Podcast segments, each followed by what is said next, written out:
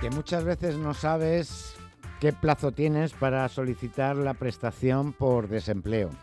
Que otras veces quieres acceder a un subsidio y no sabes si cumples los requisitos.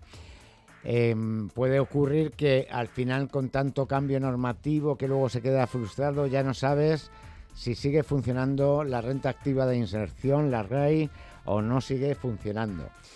Esos son algunos de los aspectos que nos trasladáis a través de las preguntas que dirigís a los asesores de la Subdirección General de Prestaciones del SEPE, que cada lunes eh, responden a tus preguntas, a tus inquietudes. Y hoy le toca el turno a Clara Martínez. Clara, muy buenas tardes.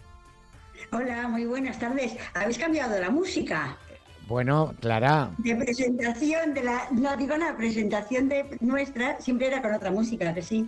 Eh, desde septiembre de, del pasado año. no me lo creo. Es esta. Pues madre mía. Pues te juro que no me he dado cuenta hasta ahora.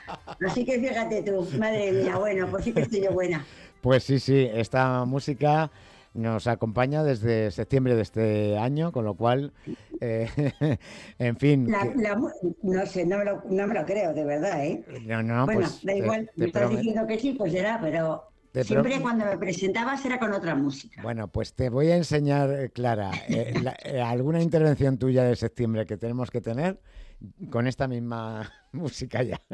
Te lo, te lo, voy a mandar por WhatsApp ya por curiosidad, para que lo sepas. Que, Venga, vale, vale. Venga, tú ya sabes que, que, los programas y todo esto, eh, digamos que damos un lavado de cara cuando empezamos la temporada y en septiembre. Podría haber sido también en enero, tampoco te digo que no, pero, pero en fin. Mira, ya, pues hija, pues mira, no me he dado cuenta hasta ahora de la música. Estaría pensando en el contenido y no haciendo caso de la música, digo yo, a lo mejor. Bueno, vamos con los contenidos. Primero de todo, eh, Chema, vamos a recordar los caminos que tienen los oyentes para enviarnos sus consultas. Pues tienen dos. El primero de ellos es a través del WhatsApp, el 652-868-099. Ahí nos pueden enviar tanto dudas escritas como notas de voz. Lo repito, el 652-868-099.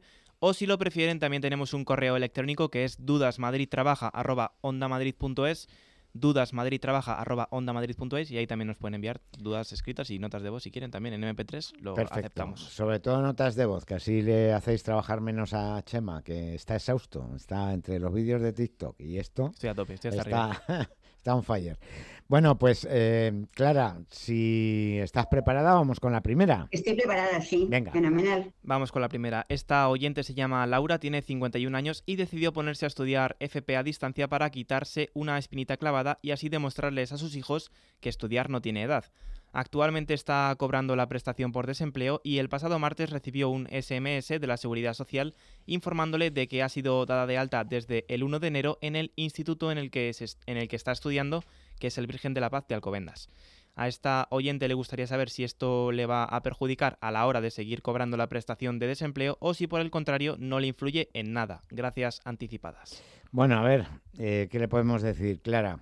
Pues le podemos decir que a esta amiga que a partir del día 1 de enero del año 2024 todos los alumnos que realizan prácticas formativas en empresas, instituciones o entidades incluidas en programas de formación o que efectúen prácticas académicas externas han quedado comprendidos como asimilados a trabajadores por cuenta ajena en el régimen general de la seguridad social quedan como asimilados a trabajadores por cuenta ajena, pero no por estar estudiando FP, sino por las prácticas que van vinculadas a esos estudios. Entonces, eh, hasta ahora, desde el año 2011, eh, solamente, estaban dado, solamente se daban de alta como asimilados a trabajadores por cuenta ajena a los que realizaban prácticas remuneradas. Pero ahora, desde enero del año 2024, sean remuneradas o no remuneradas, eh, todos tienen que causar alta en la seguridad social y las que no son, ella supongo, y se tiene que dar de alta tanto a los que lo estuvieran haciendo las prácticas cuando entró en vigor la norma, como los que empiecen a partir de ahora. Entonces, a lo mejor ella ya estaba haciendo las prácticas antes y le han dado de alta el día que entraba en vigor la norma, que es el día 1 de enero del año 2024, que es cuando han tenido que dar de alta a todas las prácticas no remuneradas. Por tanto, entiendo que ella está realizando prácticas no remuneradas en cuyo caso no habría, no hay ningún problema. Claro, en el caso de que fueran remuneradas y que estuviera percibiendo un subsidio, que tampoco parece, porque dice prestación por desempleo, entiendo que es la contributiva lo que está cobrando. Si estuviera cobrando un subsidio, lo único es que la remuneración sí se tendría en cuenta a efectos de determinar si cumple los requisitos de carencia de rentas y eso. Pero parece ser que no es su caso. Yo creo que ella está haciendo una formación profesional, está haciendo unas prácticas vinculadas con esa formación profesional que no están remuneradas y por tanto le dan de alta como asimilados a trabajadores por cuenta ajena y no cotizan ni a desempleo ni tampoco cotiza si no son remuneradas por la incapacidad mm, eh, temporal derivada de contingencias comunes. si tuviera un accidente, claro, enfermedad común. Eh, si tuviera un accidente eh, en el, mientras realiza las prácticas, sí que estaría protegida, sí que tendría derecho a la incapacidad temporal por contingencias profesionales. Pero, eh, Clara... Eh, por todas las contingencias, sí. Eh, em, por ser más claros, el hecho de que esté cotizando pues por esas prácticas em, que se derivan de su titulación de formación profesional no le impide seguir cobrando la prestación por desempleo si es una prestación contributiva, ¿no? No le impide, no, no, porque son totalmente compatibles con todo, además lo dice expresamente la ley, que no, no repercutirán en otras prestaciones que tengan estas personas.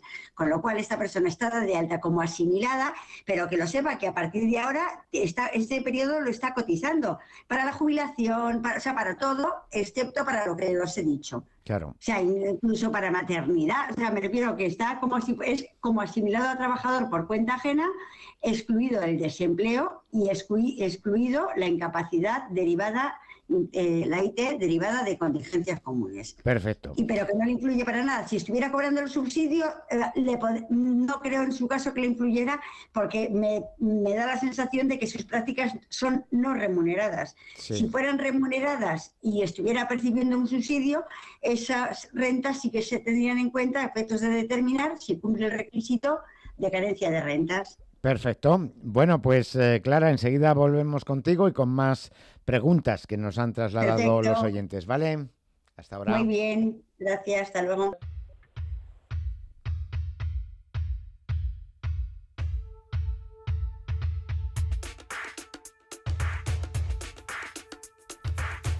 Volvemos con Clara Martínez, asesora de la Subdirección General de Prestaciones del SEPE. Clara, ¿sigues por ahí?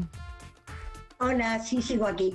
Y la canción era Let's Go, Let's Go, era otra. Sí, sí. que la he oído y digo, esta es la que me ponía antes. La siguiente que he puesto cuando yo he terminado. Bueno, que da igual. Bueno, da igual, si no vamos a poner a discutir. Bueno, de cualquier manera, que tenemos aquí la segunda de las preguntas. Venga, fenomenal.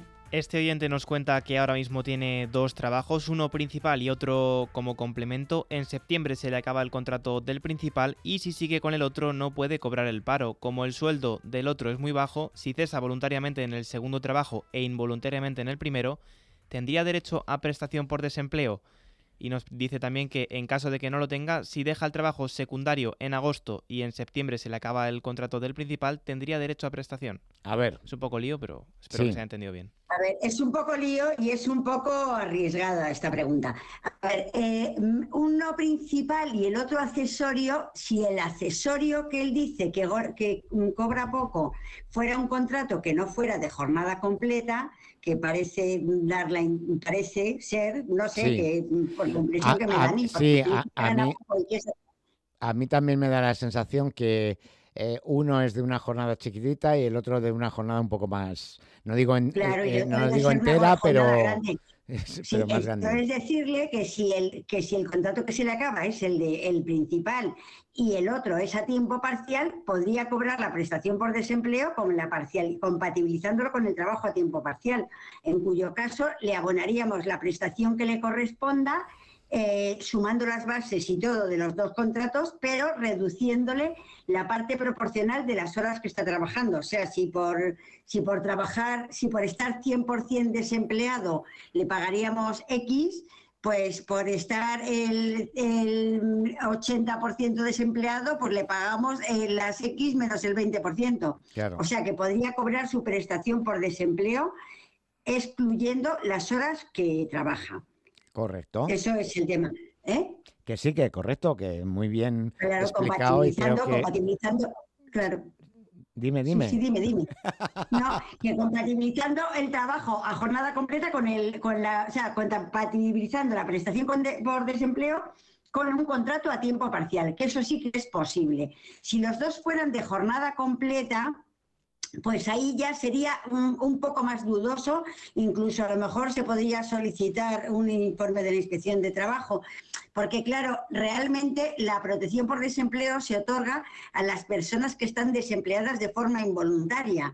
Entonces, eh, claro, si él tuviera posibilidad de estar trabajando el 100% de la jornada y hubiera causado baja voluntaria o causara, pues entonces mm, sería eh, muy relativo. O sea, sería discutible que tenga derecho a la protección por desempleo, porque no se encontraría dentro del objeto de la protección, que es proteger a quien pudiendo y queriendo no tiene empleo. Correcto. Entonces, bueno, que el tema, si yo creo que creo que el tema suyo si es un poco, si es complementario, entiendo que es a tiempo parcial y mm. por tanto considero que sí que puede cobrar la prestación y compatibilizarlo con el trabajo que mantiene. Muy bien, Clara, pues nos... Eh, perdona un momento, en el momento, o sea, para calcular esa prestación le sumamos las bases de los dos contratos en los últimos 180 días y en el momento que cesara involuntariamente de ese contrato que mantiene a tiempo parcial, le dejaríamos de practicar la parcialidad y ya está, cobraría ya el 100% de las dos prestaciones. Correcto, pues ha quedado muy clarito, así que mm, enseguida volvemos contigo y con la tercera pregunta de los oyentes de Madrid Trabaja, ¿vale? Muy bien, gracias.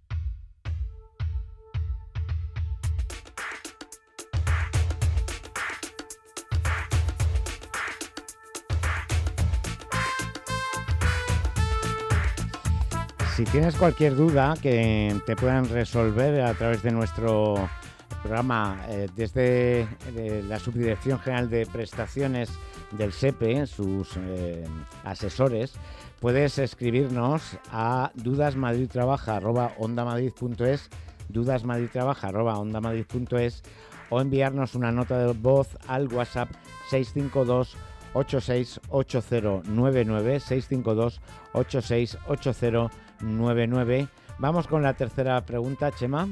Vamos con ella. El tercer, este tercer oyente está desempleado y cobrando el subsidio para mayores de 52 años. Le interesa saber si puede hacer un plan de pensiones, no de jubilación, con una aportación inicial grande y sucesivas que haría nuestro oyente, no una empresa, aunque no aprovecharía las ventajas fiscales. Y su pregunta es, ¿es posible una aportación inicial, pongamos, de 500 e-, de unos 50.000 euros? Estoy hoy fino, ¿eh? Sí, filipino. Lo repito, ¿es posible una aportación inicial, pongamos, de unos 50.000 euros? Nos dice además que tiene entendido que en los planes de pensiones no se tienen en cuenta para calcular los rendimientos presuntos en la declaración anual de rentas para el subsidio. Que esto te ha sonado todo a chino, se te nota, se te nota. Vamos a ver, es que eh, para acceder al subsidio, Clara, si no me corriges, se necesitan una serie de criterios económicos eh, de ingresos. Entonces, lo que quiere saber este oyente es si la aportación que él realizase a un plan de pensión le iba a afectar a esos criterios económicos. Bueno, buenas tardes a este caballero, creo que es un, creo que es un señor, ¿no? Sí, bueno, eh, em, nosotros, eh, para efectos de, determinar si una persona tiene derecho al, subsidio o para seguirlo percibiendo, lo que tenemos en cuenta son las rentas que obtiene o las ganancias que obtiene, no, el, eh, no que tenga un gasto, porque en este caso no sería una ganancia que él obtiene. Es una inversión realmente, ¿no? Claro, él tiene un dinero en el banco metido, por ejemplo, en una cuenta, y lo saca de ahí y lo mete en un plan de pensiones. Pues nosotros ahí en eso no decimos nada, porque, porque es un dinero que él ya tenía. Se supone que él ya tenía los, que él tiene los 50.000 euros. Y se supone que como él ya los tiene, nosotros le estamos aplicando todos los, todos los meses el rendimiento efectivo o presunto de esos 50.000 euros que él tiene que serían 125 euros, con lo cual no superaría nada. Correcto. Imaginemos que esta persona no tiene, a ver, si esta persona tiene 50, imaginaros que esta persona tiene 50.000 euros en el banco y cuando ha tenido que hacer, la, cuando le hemos concedido el subsidio, él nos ha tenido que decir, tengo 50.000 euros en el banco, porque nos tiene que decir todas las rentas que él, todos los dinero, todo el patrimonio que del que él dispone. Nos ha tenido que decir, tengo 50.000 o 100.000 o lo que sea.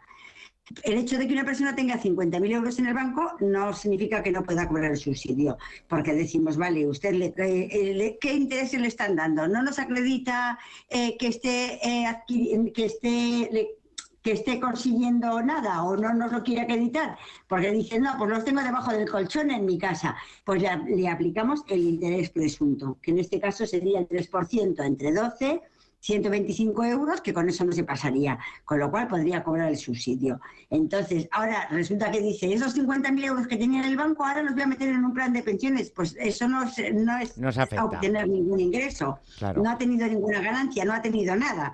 Con lo cual, pues nosotros no nos afecta, a su, o sea, a su subsidio no le afecta. Perfecto. Distinto, distinto, espera, no, que tenemos que terminar. No, es que no, es que quiero decir una cosa.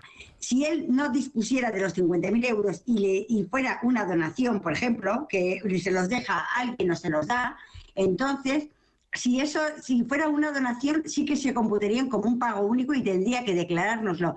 Antes no tenía 50.000 euros, que ahora sí los tengo, y ese mes tendría que suspender el subsidio un mes, porque ha tenido ingresos superiores al 75%, que es importante decirlo. Vale, perfecto, Clara, muchísimas gracias y hasta la próxima. Muchísimas gracias a vosotros. Venga, feliz semana a todos.